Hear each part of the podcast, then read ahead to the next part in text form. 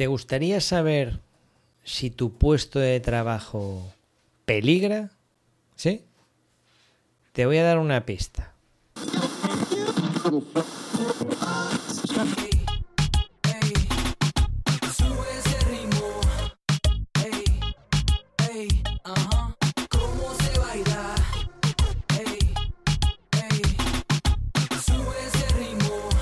Eh, ¿Lo pillas ya? ¿No?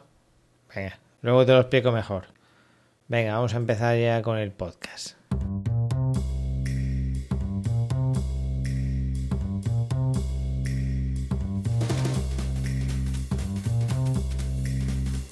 Cosas raras que suceden en los proyectos ingleses. Mira que son raros estos ingleses, ¿eh?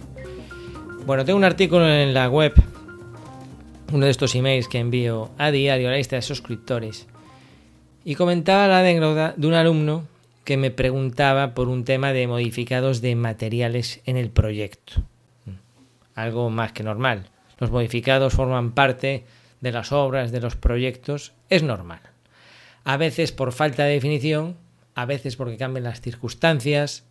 Bueno, eh, no me voy a parar a analizar aquí la causa de los proyectos, porque no son siempre por incompetencia, ¿no? que es lo primero que piensa uno. A veces es por, por causas ajenas a nuestra voluntad. En cualquier caso, vamos a ir a la parte técnica de este problema y cómo la podemos resolver con la tecnología que tenemos a nuestro alcance. En concreto, su pregunta era relacionada con si cambian los materiales en el proyecto, es decir, diseñas un muro en el que va un tipo de revestimiento, ¿vale? O un acabado, o la cerámica, o donde iba a ir parquet, ahora va a ir otra cosa, ¿vale? Y tú ya has hecho este trabajo en Revit, por ejemplo, muy recomendable usar Revit para el diseño, para el proyecto. Hay que ir olvidándose de AutoCAD. Las ventajas son muchas. Entre ellas, pues que ya según vas modelando, es como ir construyendo. Y entonces te vas encontrando los problemas problemas que resuelves sobre el papel, que es mucho más barato dedicarle unos minutos en la oficina, en el despacho, a pensar sobre estos problemas que después tener que picar hormigón. Espero que estés de acuerdo con esto, ¿no? Entonces, las ventajas es que evitas problemas posteriores que te dejen quedar mal como profesional, pero además ya según vas diseñando vas obteniendo mediciones, mediciones y otra información que ya puedes reutilizar, por ejemplo, para hacer el presupuesto. Bien, pues tú haces este proyecto en Revit y luego, gracias al plugin Costit, que se conecta con Presto, pues casi como por arte de magia, transformas ese modelo que tienes en Revit, lo transformas en un presupuesto en Presto. ¿Mm? Si tú necesitas alquilar Presto, probar este módulo de Costit un mes, lo alquilas por un mes, verás que es formidable. Ya sabes que soy distribuidor de Presto, tienes aparejador Iván y o contactas o buscas por ahí alquilar Presto, que está todo bastante sencillo, incluso lo puedes gestionar online la mayor parte de las opciones, ¿de acuerdo? Bueno, pues tenemos estas herramientas a nuestra disposición. Entonces es un flujo pues como muy sencillo. Modelamos, conectamos este modelo lo exportamos a Presto y en Presto tenemos las partidas con sus mediciones y todo tipo de información. Además están conectadas, de manera que lo típico que es cuando estás mirando el presupuesto en Presto y tienes las líneas de medición de todos los muros o de todos los suelos o de todas las ventanas y dices, anda, ¿y esta ventana en dónde está? Cuando tú la seleccionas, puede ser una línea de medición o varias al mismo tiempo. Si tienes Revit abierto, te localiza en las vistas de Revit correspondientes dónde están esos elementos. Es fantástico. Y al revés, tú puedes estar mirando el modelo en Revit, tener el presupuesto abierto y decir, ¿dónde está este muro localizado en mi presupuesto? ¿Se me habrá olvidado medirlo? Y entonces le dices localizar en Presto y se te abren las mediciones de Presto y ahí puedes ver en, qué partida está ese elemento. Bueno, a veces te marca varias líneas de medición. ¿Por qué? Porque Presto además exporta, si tú quieres, los materiales. Es decir, cuando tú pasas una ventana de madera, esto es raro, pero puede pasar. Pero no es tan raro, con una ventana es raro, porque mira lo que te voy a decir. Tú cuando pasas una ventana que está en Revit y la exportas a Presto, si tú quieres, te va a contabilizar las unidades de ventana, que en sí puede ser una partida, pero también tú puedes tener unas partidas de materiales. En este caso suele pasar el vidrio y la madera. Dirás tú, mm, me suena raro. Sí, a mí también. Con la ventana pues no tiene mucho sentido, pero lo que te sobra lo borras y ya está. Pero sí que tiene sentido con los muros. Es decir, cuando tú fabricas un muro de ladrillo revestido con yeso, lo diseñas en Revit, pues sí que es cierto que a ti te puede crear la partida muro y esa partida pues a lo mejor te sirve para subcontratar eh, pues yo qué sé, en la partida completa o solo la mano de obra. Pero además te crea el capítulo materiales y ahí vas a tener desglosado en los ladrillos, el yeso y todas las capas de las que esté compuesta como materiales y también como partidas. Y las que quieras las aprovechas, las subcontratas, etcétera, etcétera. Vale, o sea que sí que es muy interesante tener estos materiales.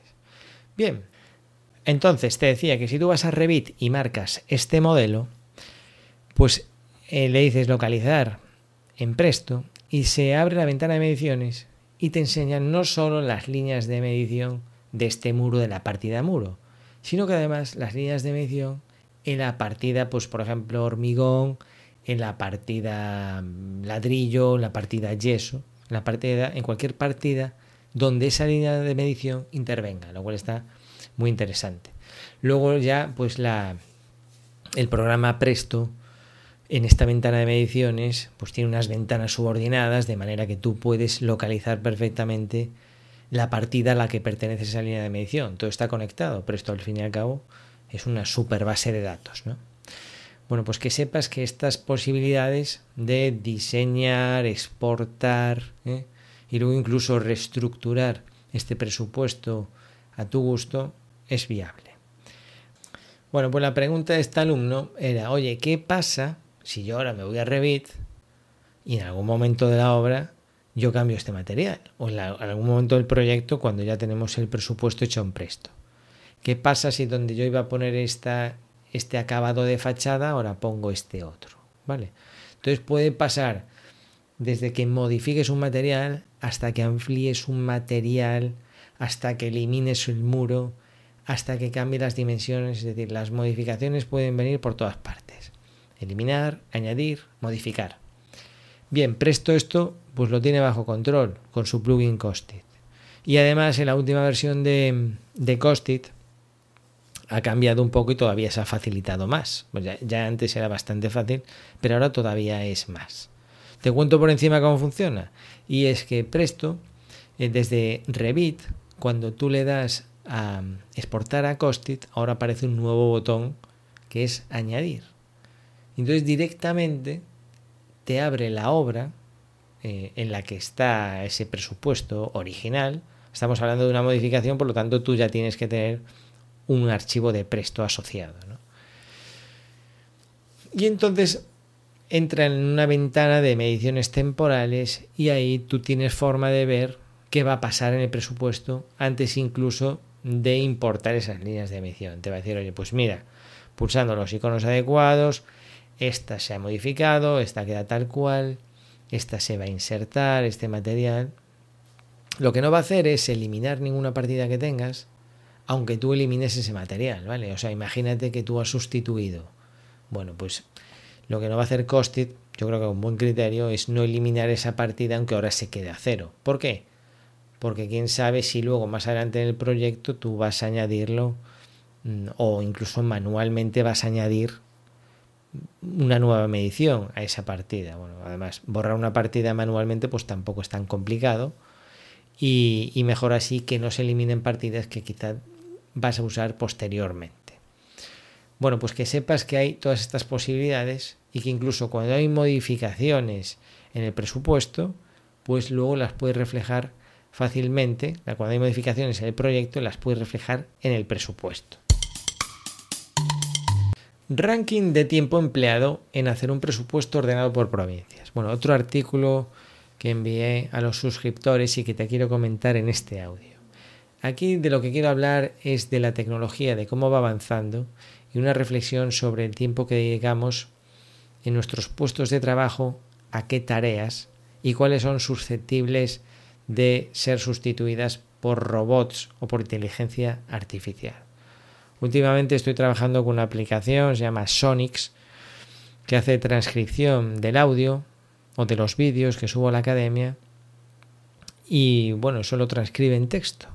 Y estoy muy sorprendido por la velocidad con la que lo hace y la precisión. He subido vídeos de 20 minutos, además eh, te avisa de qué, mm, cuáles son las palabras en las que la propia aplicación duda, ¿sabes? Es decir, si tú tienes que hacer una revisión de esta transcripción, no te creas que tienes que ir leyéndolo todo, sino que eh, tiene como unos termómetros y pone de unos colores determinados las palabras. ¿eh? El 80% están escritas de forma normal, pero te resalta palabras que él tiene dudas de si la ha interpretado bien. Y el sistema de edición de este texto es muy rápido, porque donde vas poniendo el cursor, la vas escuchando y sobre la marcha ya ves si lo hizo bien o no. Y cuando una palabra la escribe mal, porque pasa mucho, pues sobre todo con palabras técnicas, ¿no? Me pasaba el otro día con la palabra IT, de inspección técnica de edificios. Pero claro, si tú no sabes lo que es una IT y un robot escucha IT, pues puede ser y te parece bien, o sea, lo puede escribir de esta manera. Pero el instante en que tú a esa IT le das, la escribes bien, la puedes grabar en un diccionario personalizado. Y ojo, porque ya los siguientes audios que subí, él se pone las pilas y, cuando le suena ahí te va a su diccionario y tú puedes ir anotando ahí palabras y las revisa. Funciona de maravilla. Entonces, eh, ¿qué pasa? Que tú además este texto, una vez que está reconocido lo que significa, ya lo puedes traducir y la herramienta también lo traduce a los idiomas que quieras. Y luego esos textos traducidos los puedes introducir en tu web, puedes embeberlo en tu web. Embeberlo quiere decir que introduces un fragmento de código de manera que tienes ahí el reproductor. Bueno, si ves los podcasts, los últimos que estoy poniendo, lo estoy introduciendo esta tecnología. Entonces tú puedes escuchar al mismo tiempo que te mueves por el texto y es eh, de verdad que es alucinante, ¿no? Entonces ya los robots son capaces de interpretar la voz con mucha precisión y entonces imagínate, ¿no? Por dónde van los tiros. Entonces lo que comentaba en este artículo es que yo veo que eh, se dedica tiempo en la redacción de los presupuestos pues a tareas de ir a medir al sitio, de, pensar pues cómo se va a ejecutar, eh, de redactar el presupuesto en presto, de enviárselo al cliente. Un presupuesto tiene muchas fases, ¿no? Pero unas son, digamos, cada vez se automatizan más y otras todavía estamos lejos de automatizar. Y yo creo que tu esfuerzo, tanto como técnico o como dueño de una empresa que, que quiere aprovechar al máximo a sus técnicos, tu esfuerzo debe de centrarse en las tareas que son menos susceptibles de que la inteligencia artificial pues vaya abordando. Me explico con un ejemplo, ¿no? Si por ejemplo, vamos a ver, tu, eh, tu labor, el valor que tú aportas a la empresa tiene mucho que ver con la medición, pues cada vez hay más medidores láseres que agilizan ese proceso y lo haces en menos tiempo. O mediciones lineales o incluso escaneado.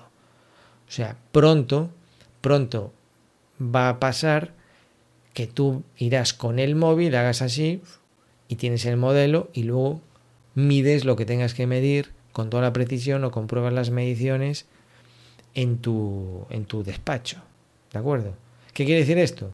Que al final cualquiera va a poder medir, incluso alguien que no tenga mucho conocimiento, simplemente tiene que escanear lo que tenga que escanear. Y si tiene una consulta, incluso se podrá comunicar contigo y enseñarte el modelo y tú, ah, pues mira, muy bien, mide esto también. O, o por ejemplo, el hecho de la creación del presupuesto. Te estaba comentando en la primera parte de este podcast que alguien que sea capaz de diseñar en Revit, pues el hecho de pasarlo a Presto, si tu tiempo en la empresa era dedicar a interpretar los planos, a medir con un escalímetro o a medir en AutoCAD líneas y crear las líneas de medición en un presupuesto, en Presto, en Excel o donde sea, ves que esto se está sustituyendo por la tecnología. Y así con todo, ¿no? Desde cálculo estructural, ¿vale? Entonces, ojo que el valor que tú aportes mm, no sean solo este tipo de tareas, porque vemos que se están automatizando. Y te puede pasar que estas tareas que eras capaz de realizar escuchando música, para mí este es, es, un chiste, pero bueno, te puede servir de ejemplo, ¿no? Es, si tú las tareas que realizas las puedes hacer al mismo tiempo que escuchar los 40 principales, cuidado, porque quiere decir que las estás haciendo en piloto automático. Y todo lo que puedes hacer así en piloto automático, como de forma como el que el sexador de pollos, o el que, el que mete, aprieta tornillos, cuidado porque es susceptible de ser automatizado. ¿Qué tareas no se pueden automatizar? Bueno, pues el trato con el cliente, el marketing, la redacción del presupuesto, precisamente la parte que no se suele incluir. La parte humana es lo que es más difícil de automatizar y eso es lo que yo creo que te tienes que concentrar más. ¿vale? Fíjate, todo este esfuerzo, lo hagan robots, lo hagas tú, de ir a medir, de interpretar esos valores, de aportar tu experiencia cuando vas a medir, asesorar sobre lo que conviene más, pues todo esto es tiempo, energía, dinero para una empresa, hasta que al final todo esto, incluso pedir precio a las subcontratas, eh, te envían su oferta, pero no está acorde con lo que tú necesitas, le dices que lo modifiques, pues hay mucho esfuerzo aquí, hasta que al final esto se materializa en un presupuesto que suele terminar en un PDF que tú envías adjunto a un buenas tardes, adjunto presupuesto si tiene cualquier duda. Entonces fíjate cuánto trabajo que al final culmina en un PDF, en un presupuesto adjunto. Y aquí es donde yo creo que empieza tu trabajo realmente. Es decir, lo otro se puede automatizar o incluso se puede ir definiendo con la ayuda del, cliente. Porque al final el cliente lo que recibe es ese PDF y tiene un montón de dudas sobre él. Muchísimas.